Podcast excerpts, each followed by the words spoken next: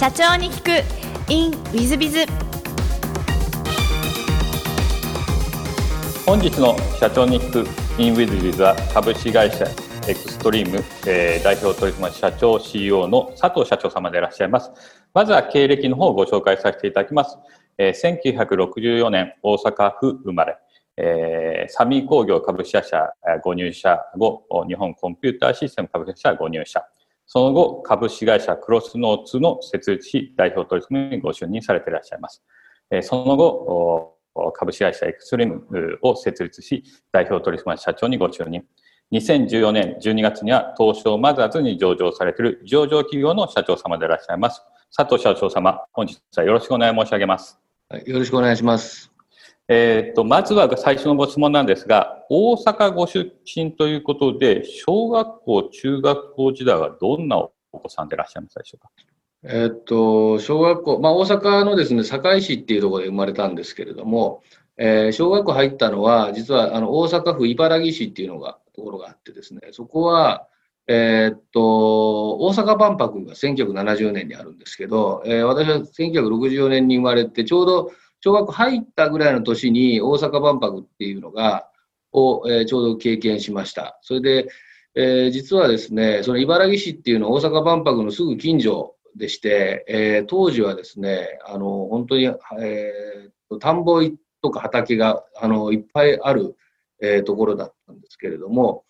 えっと、それがこう大阪万博が立ち始めて工事し始めたらみるみるうちにですね、本当にもうあの、高度成長ってよく聞くじゃないですか。もうそれをなんか体現したような感じで、えー、全部田んぼだとか畑が、あの、埋められていって、で、駅はきれいになるし、えー、家もどんどん建ってくるみたいな、えー、そういった環境で、えー、育ちました。ですんで、えっ、と、幼稚園から小学校の低学年ぐらいまでの時って、こう、カエルを両手に持ってですね、えー、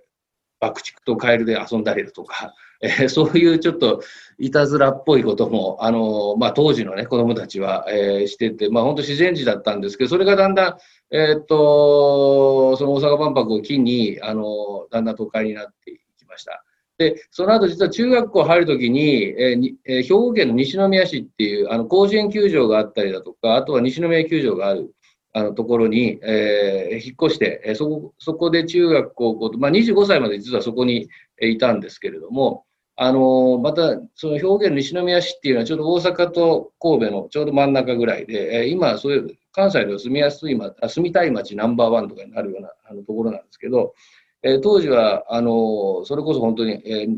阪急ブレーブスと、えー、阪神タイガースがあって、でちょっと北にはあの宝塚歌劇団なんかがあってですね、えー、でまあ、西宮北口っていう駅があるんで、そこは、えっと、ターミナル駅になってて、えー、と宝塚の歌劇団の、えー、綺麗な女性からですね、えー、阪急ブレーブスのあのごっついかいごっついだそれ関西弁ですねあのすごい、えー、外国外国、えー、スター選手だとかが、えー、っと駅なんかにいて、まあ、そういうのをこう見てですね、えー、まああのー、東京から比べるとやっぱり関西ってあのー、一ローカルな都市なんですけれどもただそういうこうエンターテインメントなあのその中ではもう非常にエンターテインメントなとあの街で、えー、育ったっていうような、えー、子供でして、まあ、あのその頃にですね、えっとまあ、そういった、えっと、環境というか、えー、野球のスター選手を見たりだとか、えー、宝塚歌劇団の方を見たりだとかって言ったことが原因だったかどうかわかんないですけれども、なんかこう、スターになりたい、えー、お金持ちになりたいっていうような、あのー、気持ちを持ち出したのが中学生ぐらいの時。じゃあ中学時代ももう社長になりたいみたいな夢はお持ちでいらっしゃったんですか？実はあの社長になりたいっていうのはもっとあの後に思いましてですね中学時代の頃は、えー、当時ですあ西宮球場って実はあの外国、えー、アーティストのですねコンサートもよくするんです。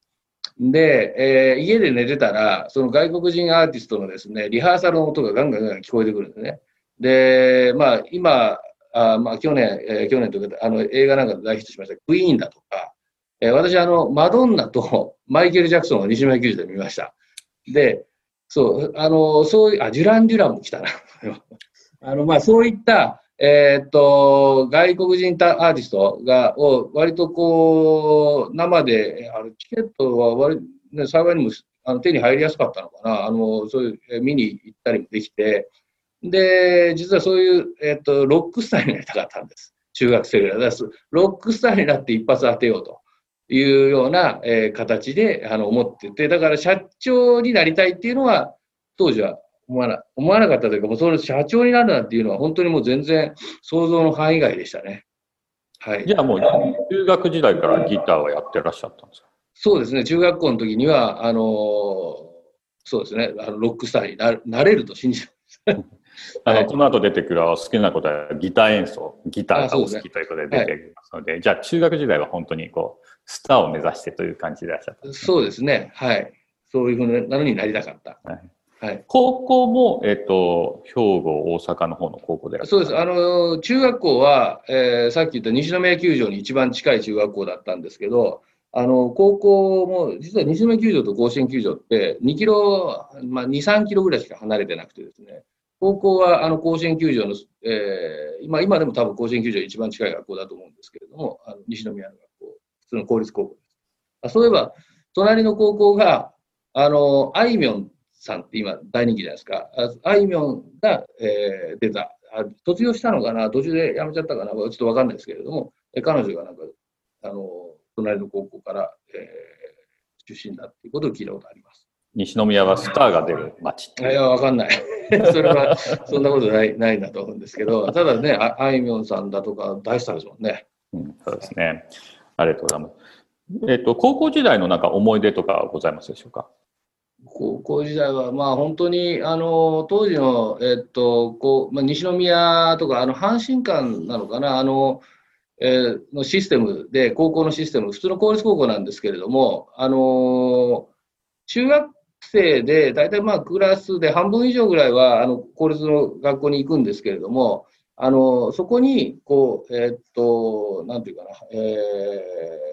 偏差値があってっていうのは実はないんです。が近くの学校に全部入れられちゃうんですよ。だから、あのそれこそ本当、京大だとかに行くような人もいれば、えー私みたいにちょっと落ちこぼれちゃう人もいてみたいな、そういう学校だったんで、あの非常に、あのなんかこう、全員が全員同じじゃなくて、いろんな人がいたなって、今、今となって、あの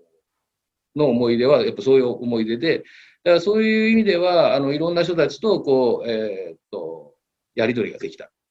ような思い出です。えっ、と、大学も関西でいらっしゃったんですか、はい、大学、あの、行ったんですけど、えー途中で辞めちゃったんです。関西です。はい、大阪の大学です。はいあの、辞められた理由とかお聞きしても大丈夫なんですよ。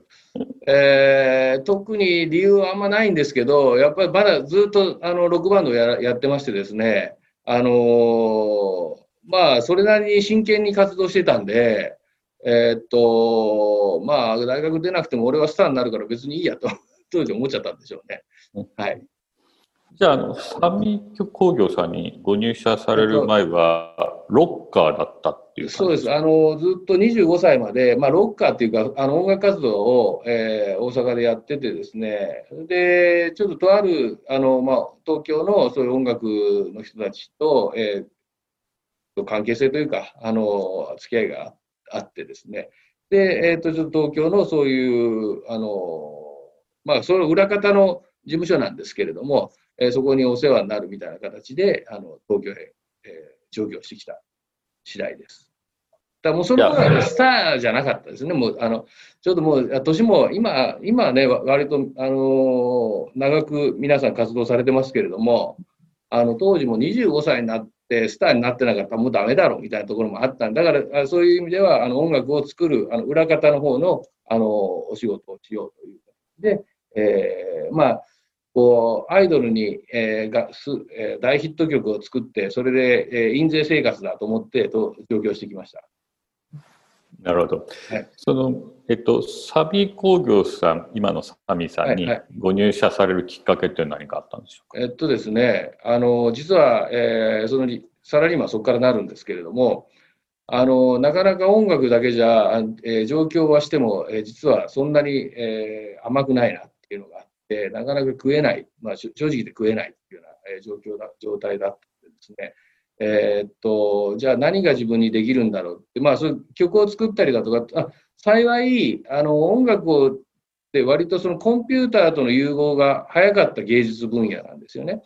で、えー、っと、実はその当時に、あの、今のアップルのマッキントッシュっていう、えー、っと、小さなコンピューターがあったんですけれども、えー、それを早くに買って、えー、まあ、それでこう作曲だとかアレンジだとかをして、えっと、まあ、いろんなお客さんに渡したりだとか、まあ、展示会だとか、ああいう曲を作ってたんですよね。で、えー、まあ、そういうことはできるなと思って、で、そその技術が活かせる業界って何だろうって思ったら、あのそういうコンピューターで楽曲を作るっていうのは、他にあのパチンコパチスロだとか、あとゲームだとか、えー、っていうのがあるなと思って、で、あの履歴書と、えー、カセットテープに自分の作った楽曲を、えー、入れてですね、それであの面接に行って、えー、入っていいよって言っていただいてですね、で、そこであのサラリーマン人生が、えー、本格的にスタートしたというような形です。なるほど。サミーさん時代の思い出なんてございますでしょうか？あの当時ですね、えーまあ、20代も後半になろうかっていうような形だったんで、ただ、あの、ゲームの、あの、世界って当時はまだ本当に20代前半とか、まあ本当に下手したら、えっと、高校出て、もう、そういうゲーム作りの天才みたいな人たちがやっぱ何人かいて、非常に若い人たちがやってました。で、えっと、ただ、私はまあそういう意味では、あの、まあこう、ベラベラ喋っちゃうし、あの、そんなふうに、あの、お前喋るんだったら、あの自分でプロジェクト持てって、えー、当時のあの営業系ですね、まあのあの人役員の方が、えー、私に言ってくれてですね、それでやっぱり音楽だけを作るっていうよりも、そういうプロジェクトを自分で持って、それで、あのゲーム作りにあの参画していきました。で、それはそれで、あの非常にこう自分の中ではあの今までやったことなかったこと、やったことなかったんですけれども、えー、自分でプロジェクトを持って、いくつかそういうゲームソフトって、私は実はあんまゲームのことはよく知らなかったんですけれども、えー、まあ、マリオとかそういうのをプレイしてましたけどね。えー、ただ、本当のこう深い、ゲームの深い部分っていうのはあんまり知らなかったんですが、ただ、あの、当時のサミーにいてですね、じゃあゲームでヒット作を出すにした、出すにはどうしたらいいだろうって、えー、思って、で、そしたらですね、あの、新卒の一人が、えー、我々はあのパチンコパチスロの会社なんで、パチスロの実機をゲーム機、ゲームにしようっていうのを、あのー、一枚こう、私が、まあ、当時、えー、課長になってなってまして、えー、そうそういうこう企画、まあ、企画書っていうか企画提案書ですね、を持ってきたんです。で、それを、あ、これ面白いなと思って、えー、まあゲームじゃないかもしれないけれども、世の中にないものだいうことで、えー、営業にプレゼンに行ったんです。こういうのって結構あの今までないから売れるんじゃないのっていうふうに。で、当時の実はサミー、えーこうまあ、今はセガサミーさんすごい立派な会社なんですけれども、当時のサミー工業の、まあ、我々がやってたからダメだったのかもしれないんですけど、えー、家庭用ゲームって本当にあの売れなかったんです。でも、それをあ営業もさっき言ったその実機のパチスロを、えー、ゲーム機に、スーパーファミコンに、え、移植しようと。いうやつを、え営業もあの非常にあ面白いねって言ってくれて、えそれを商品化したら、突如としてですね、40万本ぐらいの受注が来たんです。で、うわ、こ、それはすごいと思って、それは私がだからこのコンピューターの世界に、あの、もう、えー、一生いようと思った、あの、多分成功、初めての成功、曲作っても全然ね、あの、アイドルが売れて印税生活だと思ってたのが そういう無理だったんで、えー、のが、そのゲームソフトで40万も売れたっていうのは、まあ結果としてはですね、1年で自分たち十数人の課だったんですけれども、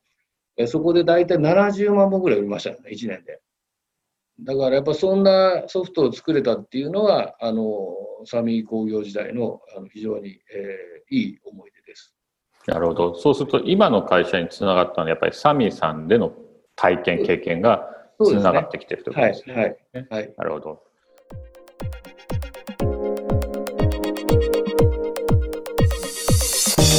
3分コンサルティング w i z b i が社長の悩みを解決本日の3分コンサルティングは、えー、看板商品を超える商品を開発したいということでいらっしゃいます H さんお菓子屋さん成果販売25名静岡県だそうです。新谷さんこんにちは。私は3代続く和菓子店を5店舗営んでおります。弊社には看板商品ともいえる開業当初から地元の皆さんに愛されている商品があります。しかし田舎の地元にも新しい洋菓子店やコンビニレスストランの普及により年々売り上げが減少しているのが現状です。売り上げの少ない店舗を畳むことも考えました。が何としても先代の築き上げてきたお店を守っていきたいと思いました。競争が激化する青果業界ですが何としても次なる看板商品を開発し挽回を図っていきたいと考え従業員ともども商品開発へと奮闘しております。しかしこれはと思う新商品を発売しても売れるのは定番商品ばかりでなかなか新商品の売り上げにつながりません。これは本当はいいことなんですけどね。売り出そうと思い多めに店に並べるのですが最近では余ってしまって結果捨ててしまいコストの問題もあり生産数も抑えています。看板商品として愛される商品があることはとてもありがたいのですがそれを超える新商品を作り売り上げにつなげていくためにはどのように新商品開発商品開発に取り組めばいいでしょうか。お恥ずかしながら菓子作り一本でやってきたので経営に関しては至らないことが多くぜひ新谷さんのご意見を伺えればと思いご連絡させていただきました。何かアドバイスをいただけますと幸いです。ということでいらっしゃいます。あの先ほどちらっと言いましたけれども、えっと、新商品出して定番商品のが売れるのはいいことですよ。ある意味新商品がある意味、えっとまあ、ある意味セールスマンになってくれてる。新商品を出したことによってチラシなり何なり宣伝なりホームページなり変えてそれによって来てくれたお客さんまた来てくれたお客さんが、えー、普段定番商品を買うサイクルを短くして来てくれてるとも言えるんですよ。だから新商品新サービスっていうのは常に出し続けなきゃいけないというふうに言われてます。まあ、あの皆さん方のよくご存知のところですとコンビニとか飲食チェーンは必ず毎月毎月のように何かしらキャンペーンやってませんでしょうか。松屋なんか本当にいろんなもの出してますね。えーと、牛丼の松屋ね、えー、セブンイレブンもそうですね。何かしら出してますね。私の知ってる会社だと勝屋なんかも、えーと、こんなチキンなんとかって美味しいのかなと思うの出しててでポスターいっぱい貼ってると。で結構それ頼む人もいるんですが私なんか普通のロースカツ定食を普通に頼みます。それでいいんですね。つまりお客さんを引っ張るためにも新商品新サービスをどんどこどんどこ毎月のように出していかなきゃいけない。これがビジネスということですね。実際それが売れるかどうか分かりません。売れたらまたあの復活させればいいし売れなかったらあの違うことまたやればいい。そういうもんだと思うんです。で定番商品を超えようと思うこと自体が私自身からするといやそれはなかなか難しいんじゃないかなと。なので新商品新産品はどんどんどんどん作る。であんまりよく売れたもう一回またキャンペーンで1年後やってみてまた売れたらいわゆる定番商品側に変えていくこんなふうにやった方がいいんじゃないかなと思います。で商品は新商品新サービスはまあよく私のところにも上場企業の新規事業開発室長さんみたいな方々いらっしゃいますが何個ぐらいやったらどれぐらいの確率で成功しますかって言われると10個に1個か100個に1個かって答えるんですが、えー、うちの、えーと、その何でしょうか、えー、お客様方がするといや3個に1個当てなきゃいけないか3個に2個当てなきゃいけないって上司に言われてって言われるんですがそれはなかなか難しいんじゃないかななんて私は思ってます。えー、ですので、えーまあ、そういう意味でいきますと、まあ、新商品新サービスどんどん開発してください毎月のようにで実際にうまくいかなかったら、えー、廃棄にしてっていいんだと思いますそれはなぜかというと,、えーと、それが、えー、反則ツールにはなるので反則品みたいな役割はするのでそれでいいんだと腹くくってやっていただくのがいいんじゃないかなというふうに私自身は思っております。えー、何かありましたらあの個別にご相談乗らさせていただければと思ってますのでよろしくお願い申し上げます。本日の3分コンサルティングはここまで。それではまた来週。